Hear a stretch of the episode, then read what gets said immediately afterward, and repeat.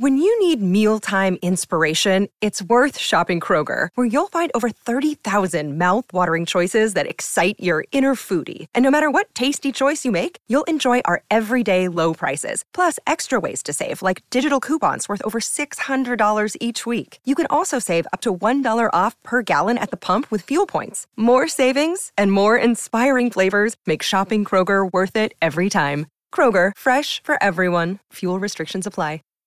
Save big on brunch for mom, all in the Kroger app. Get half gallons of delicious Kroger milk for 129 each, then get flavorful Tyson natural boneless chicken breasts for 249 a pound, all with your card and a digital coupon.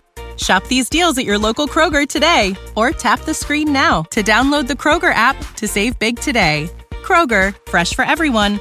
Prices and product availability subject to change. Restrictions apply. See site for details.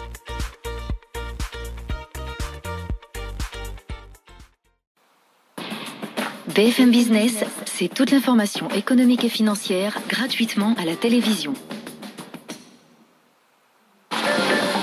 BFM Business, le focus de Tech Co.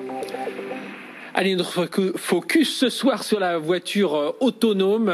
Euh, oui, on en parle. Bah tiens, vous savez, euh, en plus on est en plein dans l'actu hein, entre l'annonce d'Apple Car, enfin l'annonce, voilà, les rumeurs qui bruissent autour de cette fameuse Apple Car véhicule électrique autonome hier pas confirmé, mais ni infirmé par Apple, mais on sait qu'ils travaillent dessus. C'était euh, une dépêche Reuters hein, qui a un peu mis le, feu aux poudres.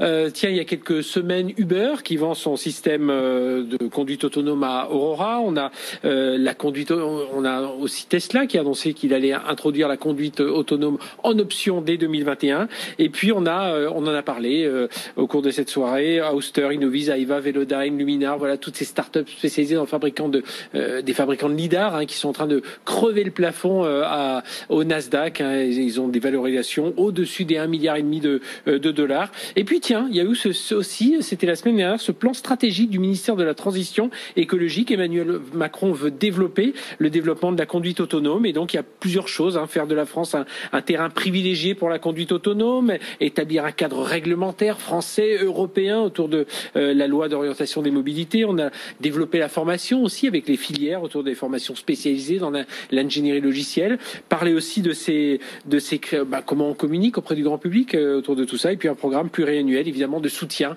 avec les financements. Et on va parler de tout ça avec nos invités. Je vous les présente tout de suite. Bruno Mendes da Silva, bonsoir. Bonsoir. Vous êtes euh, CEO de XH2EX, voilà, c'est comme ça que c'est écrit, start-up française spécialisée dans les technologies de gestion de data dans la, les véhicules autonomes. Julien Bonnet, bonsoir. Bonsoir. Journaliste chez BFM Business, spécialisé de l'auto. Et dans un instant, c'est Laurent Cocher qui va nous rejoindre. C'est le président de Kubernetes, un cabinet de conseil en, en, management évidemment très tourné vers le monde digital. Et vous l'avez connu aussi, ancien dirigeant de Keolis. Il est au cœur de toutes ces, ces annonces. Euh, je vais démarrer avec, euh, avec vous, euh, Bruno. On, en est où en France alors de, de, de du véhicule autonome? Est-ce qu'on est, voilà, complètement largué ou voilà, comment, comment vous analysez un peu notre... Alors ça dépend de à qui à qui on se compare. Euh, si on se compare aux États-Unis, c'est clair qu'il y a une grosse distorsion euh, d'investissement immobilier, d'investissement euh, financier, donc il y a une différence du mhm. nombre d'acteurs et des résultats qu'on a pu obtenir, mais on a super bien avancé euh, sur le sujet, notamment avec euh, les navettistes, comme on les appelle, EasyMile, Naviga. Euh, il y en a des plus petits, il y a des mhm. groupes industriels français aussi qui travaillent sur le sujet. Et donc on, on, oui, on, avance. A les trans, on a les Transdev, on a voilà exactement. Donc on a on a beaucoup avancé par rapport à d'autres pays européens.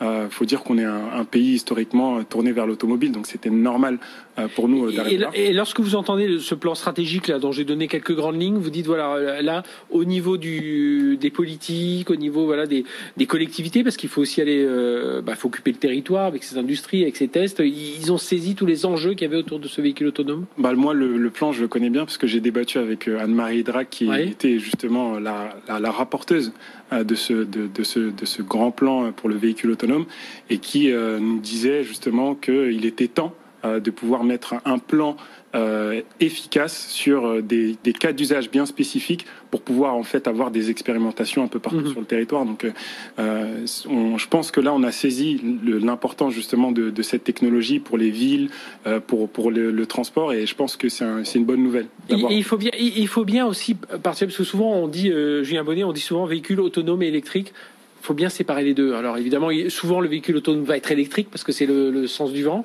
Euh, mais voilà, l'électricité, c'est la technologie. L'autonome, c'est vraiment là où il va y avoir cette, cette valeur ajoutée avec du logiciel, de l'intelligence artificielle. Oui, complètement. Et puis c'est aussi un effet peut-être de Tesla qui a popularisé d'une certaine manière un début de conduite très assistée, mhm. où il joue un peu justement sur les limites avec la, mhm. la conduite autonome et qui produit exclusivement des véhicules électriques. Donc ce qui peut introduire aussi cette, cette confusion. Mais on voit aussi des constructeurs français qui ont déjà développé des prototypes sur des modèles euh, thermique, donc c'est bien à différencier. Et après, au sein des véhicules autonomes, on parle de niveau de conduite autonome, et ça c'est aussi important pour justement peut-être avoir différentes étapes en tête euh, dans les. Oui, il faut, faut, le rappeler. Hein, il, y a, six niveaux. Euh, si on compte le niveau 0, mmh, niveau 0, c'est ce qu'on conduit. Puis le niveau, le niveau absolu, c'est le niveau 5. Hein, il n'y a plus de pédale, il n'y a plus de volant ça, avance tout seul à 25-40 à l'heure euh, encore. Et, justement, Mathieu, ce serait intéressant d'en euh, parler avec euh, Laurent Cocher qui nous qui nous rejoint. Donc, je rappelle, président de Kubernetes et ancien dirigeant de, de Laurent, bonsoir. Bonsoir. Merci d'être avec nous. Un problème de voiture toujours. Et voilà, on a un parking, on a des systèmes de sécurité. Voilà, pour rien vous cacher. Mais vous êtes là, c'est l'essentiel. Comment on distingue pour vous le vrai véhicule autonome du faux véhicule autonome? En fait, la grande question, c'est dans quelles conditions le, le, conducteur va reprendre le volant ou pas. Mhm. Et la difficulté, c'est quand on vous dit, bah, vous avez rien à faire, mais dans quelques secondes, à chaque instant, en quelques secondes, vous devez reprendre le volant. Ce qu'on appelle le niveau 3. Et ça, on pense que c'est le plus délicat. Et c'est pourtant ce par quoi on passe en ce moment. Parce qu'en fait, tant qu'on est avant, ben, vous conduisez, puis vous avez des assistances à la conduite, éventuellement un freinage d'urgence, mais vous savez que vous avez des choses à faire avec votre véhicule, donc vous êtes vigilant. Et ce qu'on appelle le niveau 4, c'est-à-dire le vrai véhicule autonome, pendant un moment long, il va vous dire vous n'avez plus rien à faire. Vous êtes sur l'autoroute ou vous êtes en train, vous envoyez votre, si j'ose dire, votre voiture se garer dans son parking. Mm-hmm. Et là, il y a un cas d'usage qui est bien cerné pendant lequel, dans cette situation, le véhicule n'a plus besoin de conducteur. Et entre les deux, il y a cette idée que, eh ben oui, vous n'avez rien à faire, mais vous devez pouvoir reprendre la conduite, c'est-à-dire le freinage, la direction, en quelques secondes. Et ça, pour un être humain, c'est impossible. Parce qu'on va pas vous demander de conduire pendant des heures sans rien faire, mhm. tout en étant vigilant à la seconde près. Et malheureusement, quand on est sur des véhicules autonomes qui sont en test ou en roulage, ben c'est un peu ça qu'on demande aux gens. Et si on prend l'accident du beurre, euh, le fameux accident du beurre, c'est ça qui s'est passé en, fait. C'est quelqu'un qui vraisemblablement pensait que la voiture se conduisait toute seule. Euh, finalement, bon, la voiture euh, n'a pas réussi à prendre la bonne décision. et quand vous avez les dernières décisions qui ont été prises, c'est bien le conducteur qui a été inculpé pour homicide involontaire. Mhm. Donc, moi, j'ai une j'ai eu l'anecdote de l'accident d'Uber. Euh, en fait, le, le véhicule euh, Uber, c'est une énorme boîte qui fait énormément de choses. Et sur le véhicule autonome, apparemment, ils avaient énormément de problèmes. Et euh, comme ils accumulaient beaucoup de données et qu'ils n'arrivaient pas justement à gérer tous les cas euh, qui pouvaient justement poser problème sur la route, ils les empilaient et ils les réglaient pas forcément. Et là, en fait, après le diagnostic de, après l'enquête, en fait, se sont rendus compte que le système d'Uber n'arrivait pas à reconnaître un piéton qui était sur la route, mais qui n'était pas sur un passage piéton. Donc euh, oui, là ça commence à poser un là ça commence à donc euh, la voiture pensait que si on était un piéton, on était forcé et on était sur la route, on était forcément sur un passage piéton. Mhm. Et là c'était pas le cas, c'était une dame qui marchait à côté de son vélo et le véhicule ne l'a pas ne l'a pas ne, l'a pas identifié comme un piéton euh, qui était en, en, sécurité. Donc en fait le, le, le, freinage n'a pas été assez conséquent pour pouvoir éviter de la la, toucher. Donc, oui, donc ça va être, tout, le, tout le travail est à faire autour de ces datas. Hein. Oui, bien sûr, bah oui, parce que là, en plus, dans le cas d'Uber, il y avait peut-être aussi cette notion de faux positif où le véhicule n'avait pas la mhm. certitude d'avoir un obstacle. Mhm. Et bien sûr, euh, tant qu'on n'est pas, enfin, tant que le système euh, n'est pas sûr d'avoir euh, un obstacle en face de lui, il va pas se mettre à freiner d'un coup comme ça. D'où il y avait cette notion, bien sûr, de superviseur, ce qui est très compliqué.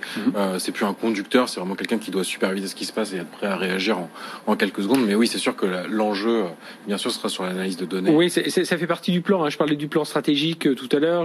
Euh, je rappelle pour Laurent, faire de la France un terrain privilégié pour la conduite autonome, établir un cadre réglementaire autour de la loi euh, sur la mobilité et développer la formation. Et dans la formation, et aussi développer la communication. aussi comment on va communiquer autour de ce véhicule autonome, parler peut-être plus de supervision que de euh, que de conducteur. Et, non, juste avant que vous arriviez, je posais la question où en sommes-nous en France? Voilà, ça dépend où on se place, ça dépend à quel niveau, ça dépend des financements, tout ça.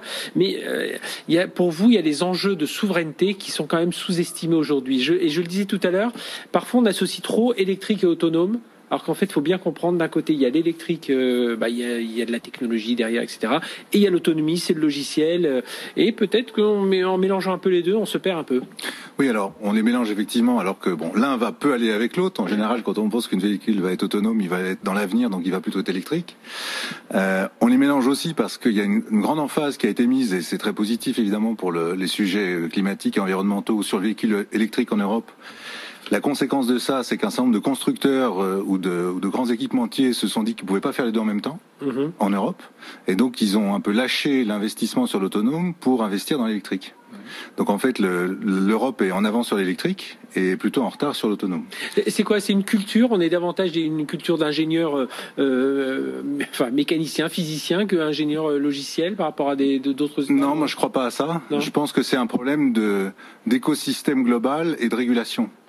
Et effectivement, on n'a pas euh, conscience de l'enjeu de souveraineté et donc on ne met pas en place les conditions de l'investissement. Pour m'expliquer, euh, la souveraineté, ça va être un enjeu majeur. Pourquoi? Parce qu'aujourd'hui, bah, il y a des millions de gens en Europe qui conduisent et chacun prend des décisions pour son véhicule. Mhm. Donc il n'y a pas un gros bouton rouge quelque part sur lequel vous pouvez appuyer en disant j'arrête. Et si j'arrête, ben, j'arrête tous les véhicules en Europe quand ils seront autonomes. Voilà. Et donc évidemment, ce bouton, il doit être en Europe il peut pas être ailleurs. De la même façon que les Chinois, quand ils ont plus envie d'Internet, ils ont un gros bouton rouge, ils appuient dessus et il n'y a plus Internet en Chine pendant quelques moments puisqu'il y a une information qui leur a Les Russes avaient testé ça aussi l'an passé. Voilà. Et donc, il y a un enjeu, ça veut dire quoi? Ça veut dire que le système de véhicules autonomes n'est plus un ensemble de voitures avec chacun qui prend des décisions, c'est un vrai système et comme tout système à cette, de cette ampleur-là et qui a une importance énorme pour les gens dans la vie quotidienne et pour la vie économique, c'est un système critique. C'est ce qu'on peut qualifier d'infrastructure vitale en fait. Mm-hmm. Et ces infrastructures infrastructures vitales, quand on regarde celle de la défense, celle de la santé dans son de cas, celle du transport, les métros, si on regarde les télécoms, bah, elles sont régulées au niveau européen par euh, un ensemble de dispositions qui disent que ce sont des entreprises européennes sur lesquelles l'Europe a un certain contrôle qui doivent pouvoir réaliser ces services. Alors, dans le cas des télécoms, par exemple, on est parti d'un monopole. Donc finalement, la logique, ça a été de dire, euh, c'était européen, ça va rester européen. Là, on est dans une logique différente puisqu'on part d'un système qui n'en est pas un, qui est chacun euh, construit des voitures, les homologues et les conduit ensuite, à un vrai système. Et donc, il va falloir passer dans cette logique-là. Et pourquoi c'est important de le faire a priori et pas a posteriori? Parce que si vous le faites a priori, vous ouvrez la voie à des investissements en Europe. C'est-à-dire que tout le monde va comprendre que finalement, pour équiper le véhicule autonome, 450 millions d'habitants, eh ben, il faut être européen. Mhm. Et donc, si vous voulez être européen, eh ben, vous allez financer, investir en Europe pour développer des technologies européennes sur le sujet. Et moi, je pense que les Européens ne sont pas plus idiots que les Américains ou les Chinois. Donc, si effectivement on mobilise des compétences, on mobilise des ressources et on mobilise de l'argent, c'est-à-dire beaucoup d'argent, beaucoup, beaucoup d'argent, on va y arriver en Europe. Mais quand on dit beaucoup d'argent, c'est vraiment beaucoup d'argent. C'est-à-dire que Waymo, c'est 3 milliards. Hein. Uber, qui n'y est pas arrivé, c'est 2 milliards 5. Volkswagen et Ford sur Argo, c'est 2 milliards 6. Et c'est sans doute pas fini. Mhm. Et si effectivement vous ouvrez, et pourquoi ces gens le font? Ben, Ils le font parce qu'ils savent qu'aux États-Unis, il y a 330 millions d'habitants, en Chine, il y en a un peu plus d'un milliard, donc ils vont avoir un marché. Ils vont avoir un marché qui, de fait ou de droit, est protégé. Il faut que l'Europe protège son marché pour de bonnes raisons, qui sont des raisons de souveraineté, et ça va ouvrir la voie à l'investissement. Et à ce moment-là, on va voir émerger des grandes entreprises européennes dans la technologie autonome, comme on a vu émerger euh, des Américains ou des Chinois. Mhm. C'est exactement la même chose que ce que les Chinois ont fait pour faire naître quelque part euh, Batix, Baidu et les, autres, en face et tout ça. des GAFA. Mhm. S'ils avaient ouvert leur marché tout de suite, comme l'Europe a la tradition de le faire, ils n'auraient jamais permis à ces grandes entreprises d'émerger. Parce que le temps qu'elles prennent pour émerger, ben, Google, Amazon ou d'autres raflé les marchés en Chine comme ils les ont raflés en Europe. Moi, j'ai, j'apporterais quand même une, une petite nuance. C'est vrai que culturellement, enfin, il faut ouvrir la voie aux investissements, mais culturellement, il y a aussi le fait qu'en Europe, on n'a pas de grandes entreprises de logiciels. Même les infrastructures qu'on utilise aujourd'hui, c'est Amazon Web Service, c'est Google Cloud Platform, euh, c'est Microsoft Azure. En fait, en termes d'infrastructures pour les données, pour, euh, pour la circulation de la data, etc., on n'a pas de grandes infrastructures. On, essaie de mettre une chose en place avec Gaia, mais euh, encore une fois, c'est plus une architecture globale ou un cadre de, fonctionnement que, que bah, un cloud souverain. Et, de l'autre côté, même en termes de Internet et de, et de, et de, de, de software. On n'a pas, aujourd'hui, si vous prenez votre téléphone, si vous avez un, iPhone ou un Android, la plupart des applications que vous avez, c'est des applications américaines. Mhm. Vous allez chercher vos informations sur Google généralement, alors qu'on a un moteur de, de, de, recherche français. Euh, il y, a, y, a, énormément de choses en fait où on n'a pas la culture. Et, et, ce qui est malheureux, c'est que moi, quand je vais aux États-Unis et que je rencontre des startups de voitures autonomes, il y a beaucoup de Français qui travaillent là-bas. Donc pourquoi ces, bah, ces Français ne travaillent pas? En plus, ils ont des postes de, bah, de responsabilité. il y a pendant longtemps, il y avait deux Français qui étaient à la tête. Julien? Bien sûr. C'est ce que souvent résumé dans le, le fait que l'automobile, peut-être européenne, est, est, en crise et a promis un avenir un peu sombre où on aurait du software qui serait euh, made in USA mmh. et euh, du, du, hardware pour dire euh, mmh. mobile, les roues et, tout ce qui est hardware, quoi, qui serait made in China et l'Europe un peu coincée dans ce côté demandeur de solutions mais qui ne sait pas et ne peut pas produire ou rater le. Une équation à résoudre pour le mathématicien que vous êtes, l'ingénieur que vous êtes, oui, Laurent. en fait, je suis d'accord, mais ils sont tous nés petits. Google n'est pas négro, euh, euh, Amazon n'est pas négro, AWS non plus, etc. ils sont tous nés un jour, ils sont nés souvent avec des compétences au moins en partie européenne. Mhm. Pourquoi sont-ils nés là-bas? Alors peut-être une question de culture. La culture, c'était aussi la DARPA à l'époque. Hein, c'est le financement de l'État américain et, comme, la NASA. Internet est né euh, comme beaucoup de, technologies, des technologies de la défense. Donc il n'y a aucune raison qu'on ne sache pas faire la même chose en Europe. Alors on constate à un certain moment qu'on est en retard. Mhm. On constate que heureusement la France, l'Union européenne, Thierry Breton, etc. font beaucoup d'efforts pour essayer de, de corriger euh, les difficultés, mhm. les, les, problèmes que ça crée. Mais là on est a posteriori. L'avantage sur le véhicule autonome c'est qu'on est encore a priori. Hein, c'est-à-dire qu'on n'y est pas encore, donc on a les moyens d'agir et pas de réagir. Alors on va marquer une courte pause, on se retrouve juste après. Vous voyez, les débats sont déjà lancés. Allez, restez avec nous sur BFM Business.